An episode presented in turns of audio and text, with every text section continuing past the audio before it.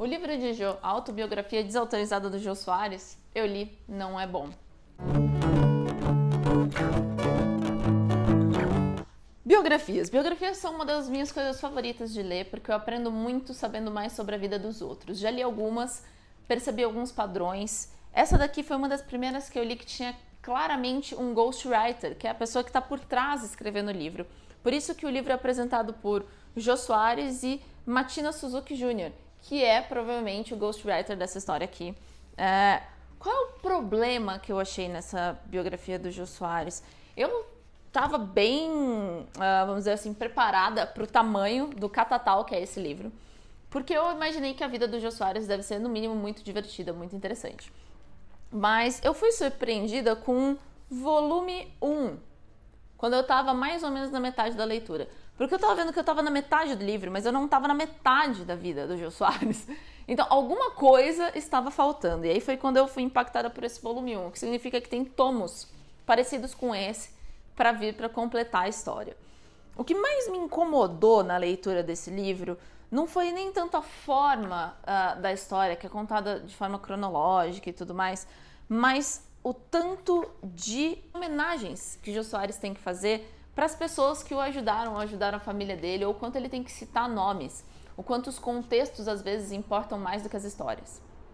Para um entrevistador que costuma usar bastante outros idiomas nas suas entrevistas, no seu programa de talk show, eu achei que o Jô Soares usou pouco estrangeirismo nesse livro. Então, é, ele não é um livro difícil de ler em termos de linguagem. Ele é mais cansativo de ler, na minha visão, por conta do tanto de gente que é mencionada. Vai gostar do livro do Jô Soares é quem gosta de contexto histórico, quem gosta de anotar nomes. Às vezes, pesquisadores, sabe você que está pesquisando um determinado fulaninho aí e precisa achar um pouco mais de história desse fulaninho, de preferência contado por outras pessoas? Aqui tem muito, muito, muito nome sendo citado.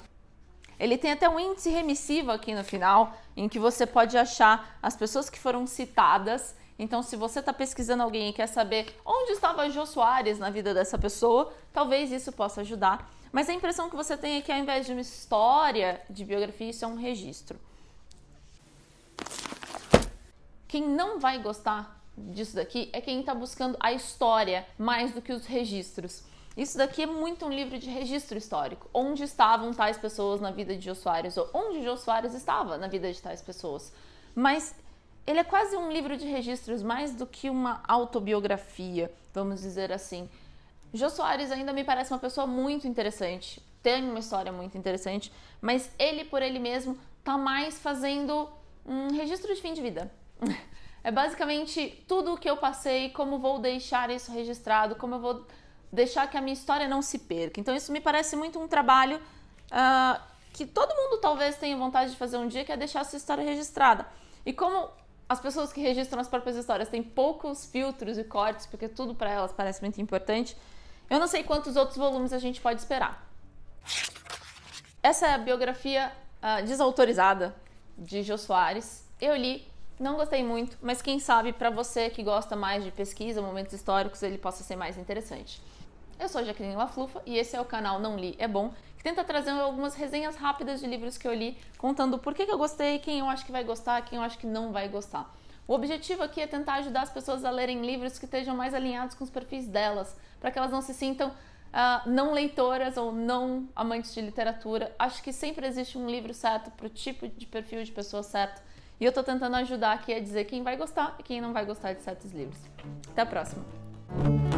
O livro do Jô, volume 1, é da editora Companhia das Letras e a capa comum custa mais ou menos 50 reais.